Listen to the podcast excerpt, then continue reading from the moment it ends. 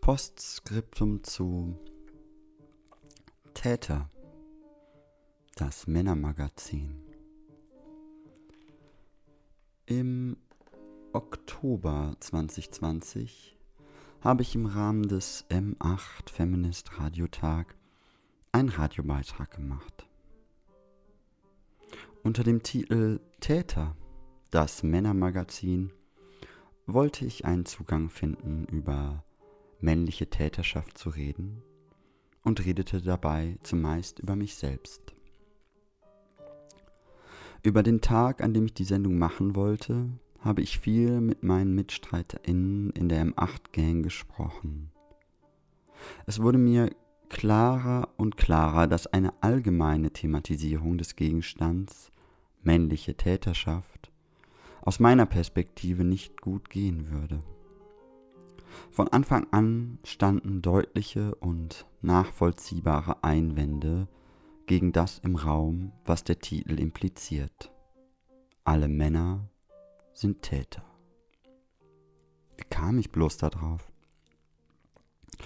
Nun ja, ich hatte mich ein wenig, ich weiß nicht, wie viel viel ist, in welchem Verhältnis bewerte ich meine Recherche, im Vergleich zu einer Promotion, im Vergleich zu einem Durchlauf durch die gängigen Suchmaschinen. Nun ja, ich hatte ähm, mich ein wenig mit Männlichkeitskritik befasst und irgendwie dachte ich, durch meine intensive Auseinandersetzung mit Männlichkeit im Rahmen meiner Trans-Erfahrung hätte ich ein spezifisches Wissen um den Gegenstand, den ich teilen könnte.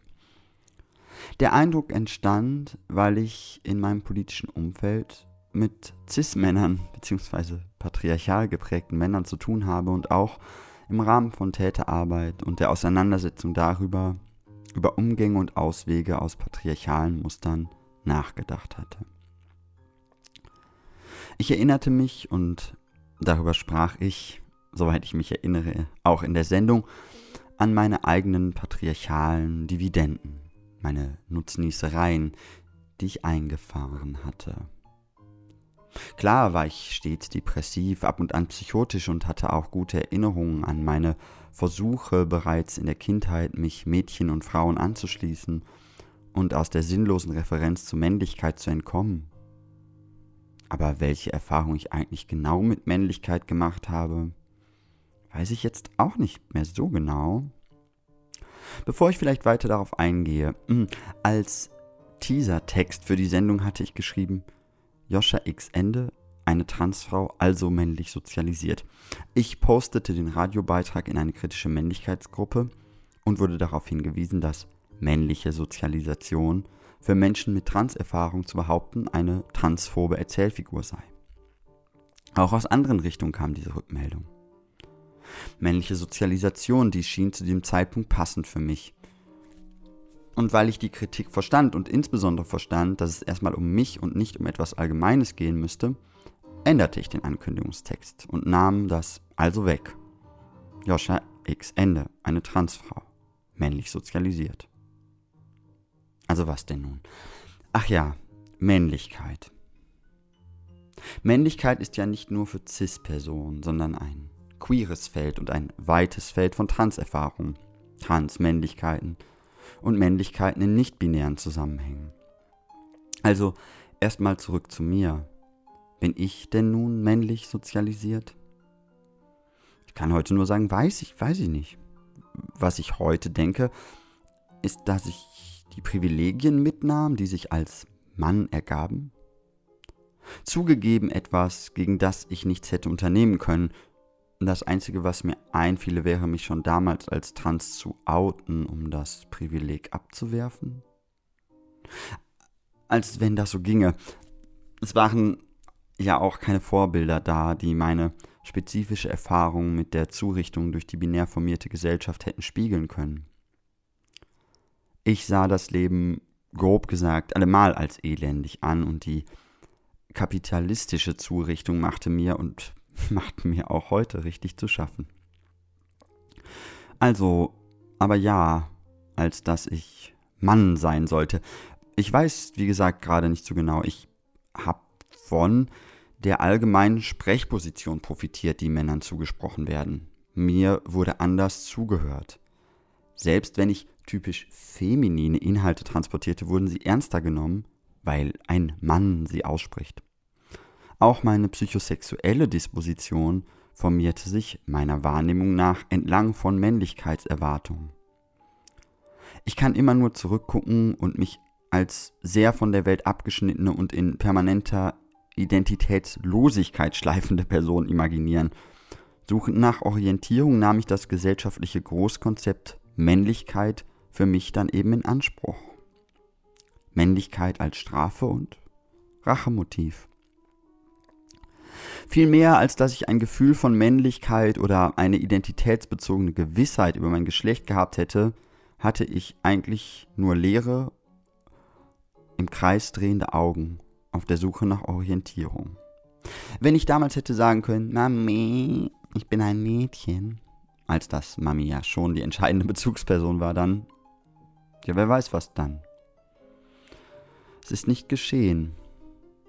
Außer ein paar Mal zu sagen, ich mag keine Jungsklamotten, die sind alle zu hässlich, hatte ich nicht viel beizutragen. Ich hatte nicht den Eindruck, mich maßgeblich von meiner Mutter oder anderen Frauen oder Mädchen zu unterscheiden, aber die Sache war klar. Ich bin ein Mann. What's a girl supposed to do? Und mit all meiner allemal mangelnden Gewissheit über mich selbst setzte ich den Weg unter dieser Prämisse fort. Die Bereiche, wo ich sowas wie Sozialisation am ehesten wirksam sehen würde und werde, ist da, wo Geschlecht am wichtigsten schien, in Romanzen und Intimbeziehungen, Annäherungen, Annäherungen und Sexualitäten und in Kontexten, wo es um die knallharte Durchsetzung von Interessen ging. Auf der Arbeit, aber auch in nicht entfremdeter Arbeit, in Gruppen. Schwer mir selbst und diesen Fäden allen zu folgen, aber wie gesagt, in der Art, wie ich Sexualisierung und Objektivierung als misogyne Strategie erlernt hatte, kam ich mir schon sehr männlich vor. Und macht es denn jetzt einen Unterschied, ob du dich nach innen als Frau oder Mann oder nicht binär oder genderqueer liest, dies aber nicht thematisierst und der zuschreibende Blick dich mitnimmt? Ja, es macht einen Unterschied, aber auf welcher Ebene? Ich weiß es nicht. Täter, das Männermagazin, also hm, ich bin froh, dass unter demselben Titel nun ein Sie in ein Heftchen erscheinen wird und dort viele verschiedene Stimmen zu Wort kommen ist das Feld doch weder theoretisch noch praktisch auf einen Blick sinnvoll zu reduzieren. Ist der Versuch, einen allgemeinen Hoheitsanspruch über das Themenfeld Geschlecht zu entwickeln, doch wieder etwas, das nach einem abgeschmackten Nachgeschmack männlicher Objektivierungssucht riecht und schmeckt. Eklige Soße. Aber warum abgrenzen von Männlichkeit? Bleib ich denn nun ein Mann? Und singe euch den Antigrönemeyer? Oder bin ich eine Frau und rekonstruiere mich als solche? Sozialisiere ich mich gerade als Frau?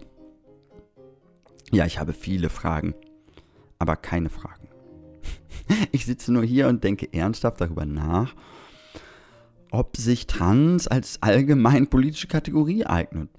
Ja, das mache ich gerade zum Beispiel. Und dann denke ich über die überhebliche Großspurigkeit nach, die die Verwissenschaftlichung sozialer Prozesse mit sich bringt.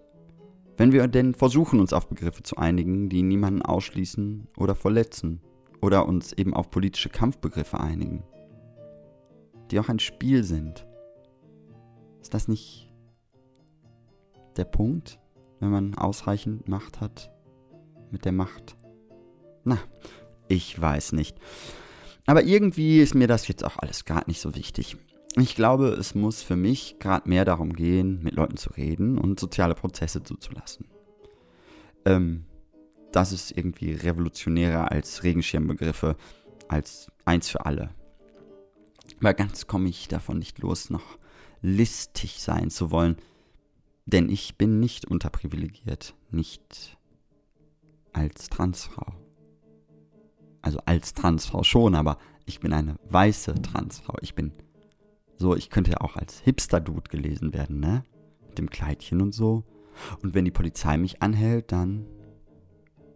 Zudem habe ich immer alle Spielzeuge gehabt, die ich wollte und bin ein Ideologie Gemischtwarenkorb bürgerlicher Herkunft.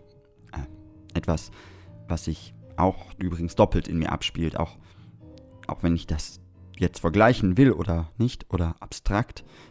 Doch, ja, abstrakt vergleichen. Von der bürgerlichen Ideologie habe ich irgendwann Abschied genommen, ohne mich natürlich im Anschluss für nicht bürgerlich zu halten. Ich bin auch halb proletarisch. Aber wem nutzt denn diese Binarisierung? Dem Marxischen Klassenbegriff, das Überbügeln über die reale materialistische Wirkung ideologischer Identitätskategorien? Aber es gibt doch nach meiner bisherigen Suche zumindest gar keine anderen Ide Ide Identitätskategorien. Es gibt ja nur Normalideologie, Identität und Wohlfahrtsangebote für die Ausgeschlossenen. Keine Gleichheit, weil sich das Gemeinwesen, zurzeit verwaltet durch den Staat, nicht auf formale Kriterien, sondern auf Passkontrollen ausrichtet. Hm, bisschen assoziieren. Gender is a lie. Geschlecht ist Ideologie und die Abkehr von Ideologie bedeutet Schmerzen. Auf jeden Fall, wenn sie davor dein Privileg war. Insofern war aber dann Männlichkeit kein Privileg für mich, was soll's. Ist alles so spezifisch. Ähm, Daria Majewski schrieb irgendwo, dass es erstmal an der Zeit ist, Transerfahrung zu sammeln, bevor diese konzeptionalisiert werden sollten. Aber, aber, aber, cis, trans, queer, non-binary. Der Versuch und entschuldigt, das ist ja die Formulierung die, die, der Versuch, eine Ideologie mit einer anderen zu versöhnen, ist nie ernst gemeint. Daran ist nicht ernst zu nehmen. Ich habe mich ja auch deswegen von der bürgerlichen Demokratie entfernt. Mein Gott, kommt mir das wie ein riesiger Gedankensprung vor. Göttin, wo bin ich jetzt hier hin? Dieser Text ist vorgeschrieben und liegt mir vor Augen. Aber jedes Mal entblößt das Schreiben den weiteren Anteil an dem Elend der Welt. Die dialektische Verschränktheit eben von Männern. In der ich meine eigene Identität eben nur im Rahmen ideologischer Kategorien rekonstruieren kann und sonst nur negativ auf die Brüche hinweisen oder so. Oh, da kann ich auch irgendwann mal wieder hin. Also. Deswegen habe ich mich ja von der bürgerlichen Demokratie entfernt. Lassen wir mal so stehen. Weil die gedankliche Auseinandersetzung damit unter anderem gesundheitsschädlich und zeitweise eben auch Zeitverschwendung ist. Zwänge ernst zu nehmen und als solche ernsthaft zu analysieren, unterschlägt die willkürliche und interessensgeleitete Beliebigkeit, unter der ideologische Kategorien konstruiert werden. Aus Absurdem folgt Absurdes. Der staatlichen Bürokratie begegne ich mit Närrinnenkappe. Ist das schon wieder Privileg? Es wäre halt irgendwie schön, eine Kampfformation zu haben. Die Welt ist ja schon voller Ohnmacht. Aber so einfach geht das nicht. Alle Menschen mit Transerfahrung zu revolutionären Subjekten zu erklären, die die Geschlechterordnung zerschlagen? Das passt nicht auf die Erfahrungsberichte von Transpersonen. Trans gegen Queer auszuspielen, Transsexualität gegen Transgender, binär gegen nicht-binär, Sozialisation gegen angeeignetes und bewusst verwendetes Scheißverhalten, toxische Maskulinität gegen die Abschaffung von Männlichkeit als solcher, Neukonzeptionalisierung von Männlichkeit und Weiblichkeit und die beste Variante, die ich zurzeit im Kopf habe, ist die von Männlichkeit als Traumareaktion, eine intergenerational aufrechterhaltene. Dann stellt sie sich im Be Befehle empfangen und unterordnen in der entfremdeten Arbeit wieder ein und im Kampf Mann gegen Mann und in der Fortsetzung des Krieges, der den harten, harten, harten Leuten immer nützt. Ne? Vermännlichung als Identitätsentwurf und eben nicht als soziale Existenzform. Männlichkeit als der Inbegriff von Identitätspolitik. Ah, der In- und Ausbegriff vielleicht auch. Drüber und drunter. Ja und nein.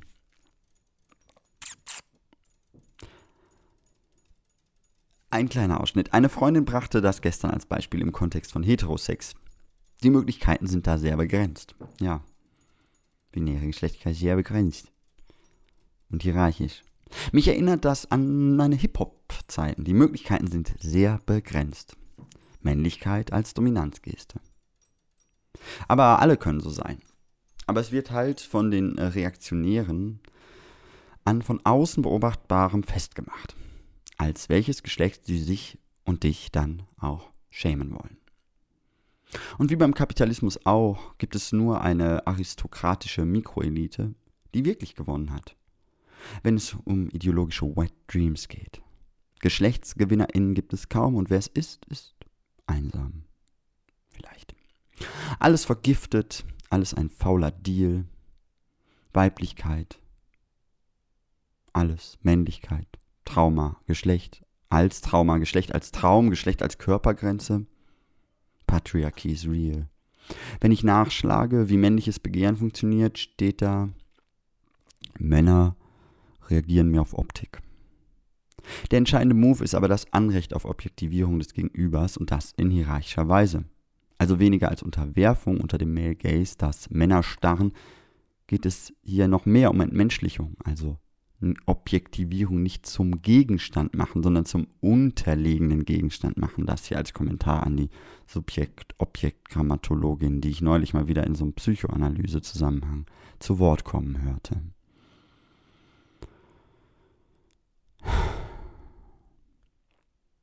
Ja, Entmenschlichung. So fühlt sich dann halt Männlichkeit für mich an. Alles ist meiner Lust untergeordnet oder meinen Ansprüchen und wenn die nicht spuren, dann deswegen Täter das Männermagazin.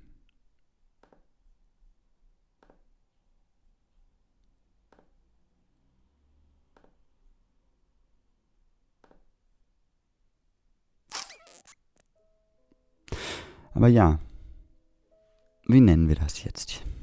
Männlichkeitsideologie? Und wer macht denn überhaupt Ideologiekritik? Wer hat denn die Aufhebung der Verhältnisse im Blick? Ich rede doch auch sonst nur im Rahmen von Schachereien mit Liberalen. Die reden ja auch über Kunst, über Erfolg, über Arbeit, über Geschlecht. Diese Begriffe haben mit meinen nichts wirklich zu tun. Also. Hm.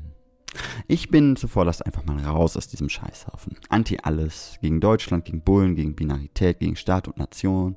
Gegen, wie es mir ergangen, so soll es auch dir ergehen gegen traditionalistische Rachefantasien und den autoritären Charakter. Die rechtliche Gleichstellung aller Transpersonen ist das Ziel, und dennoch werden sie dann gleichgestellt in der bürgerlichen Scheißgesellschaft. Aber das stört uns ja auch sonst nicht. Wenn wir uns denn um reformistische Kämpfe zumindest mit ihnen denken, statt die Reform als Feind und das Elend als Ausweg zu sehen. Ähm, Ach ja, stimmt. Es gibt auch die Position, geht zum Beispiel nicht wählen und so. Oh. Hm. Ich äh, bin hier neben meinem Ich auch äh, eine äh, bürgerliche Identitätsplattform im Übrigen. Das ist der Grund, warum ich. Das ist ein Teil, der mir gar nicht zugehörig ist. Und genauso wenig gehört mir, glaube ich, dieses binäre Geschlecht, wenn ich darüber jetzt nachdenke und von meinem Skript abweiche. Ich habe da nichts mit zu tun. Deswegen kann ich das auch für mich nicht lösen. Deswegen muss ich das an der Stelle auch nochmal anders konzeptionalisieren. Aber warum habe ich die Freiheit, da selber drüber nachzudenken? Warum gibt mir denn der Kapitalismus die Freiheit, darüber nachzudenken oder das Patriarchat? Hm?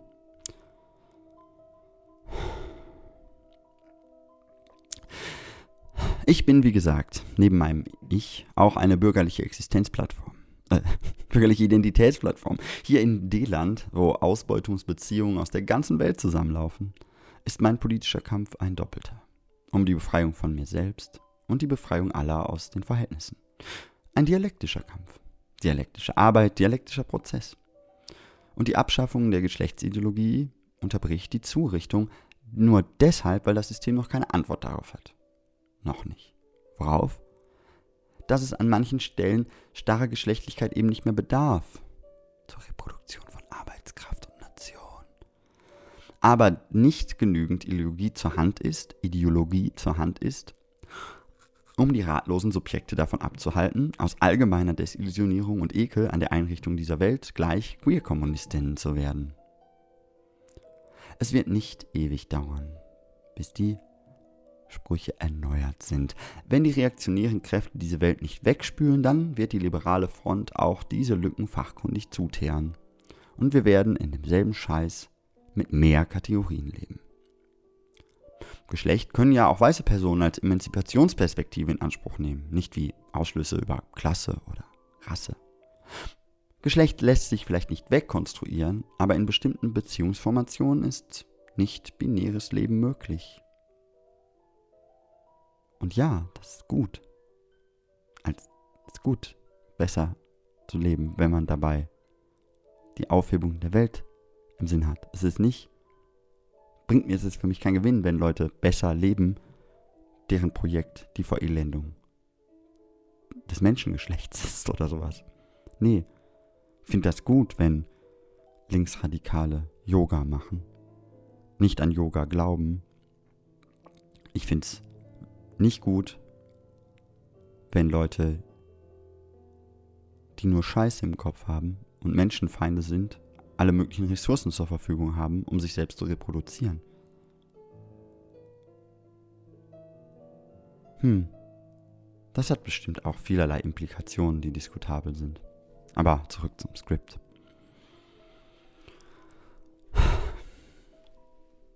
Nochmal woanders hin.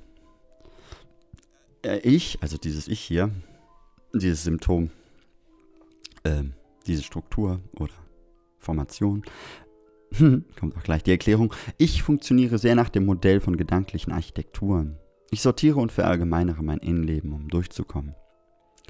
Ich kann also gar nicht nicht mehr Mann sein, wenn ich nicht nicht mehr Mann bin. Also solange ich denke, ich müsste das sein, bin ich dem halt verpflichtet. Ich verstehe nichts von der Welt. Die Sprache ist mir ein Außen. Kann ich jetzt vielleicht mal über die Intersektion von Psychoarchitektur und Geschlecht reden? Hm? Hm. Oder vielleicht darüber, dass ich mir mal im Unterricht unterm Tisch einen runtergeholt hatte, während ich die Hose anhatte? Oder über Ständer in der Sauna? Ist das schon Whataboutism?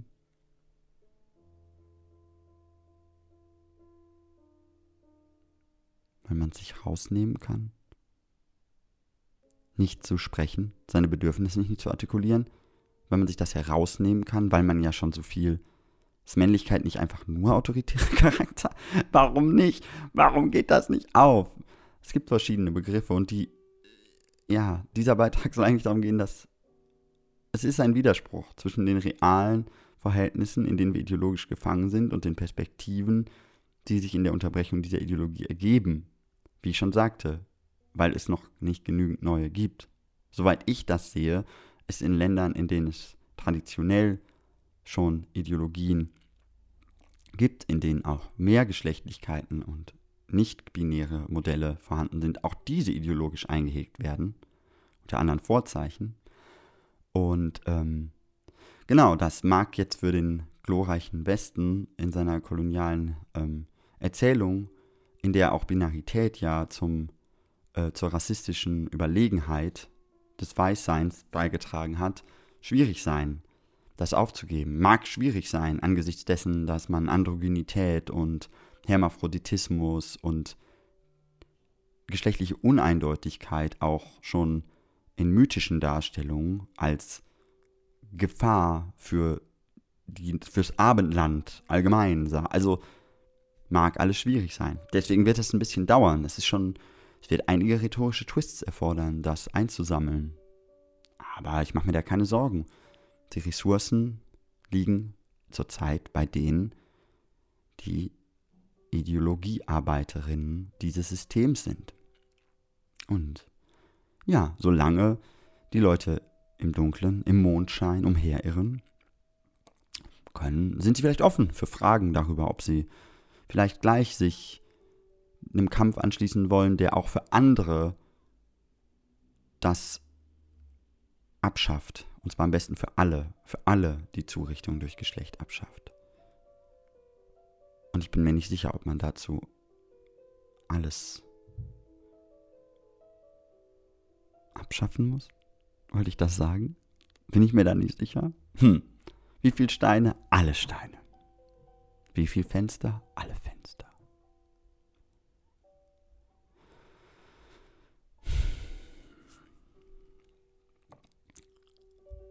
Solange ich mich als Mann zu verstehen hatte, konnte ich mein Scheißverhalten ja erklären, weil ich ja ein Mann war.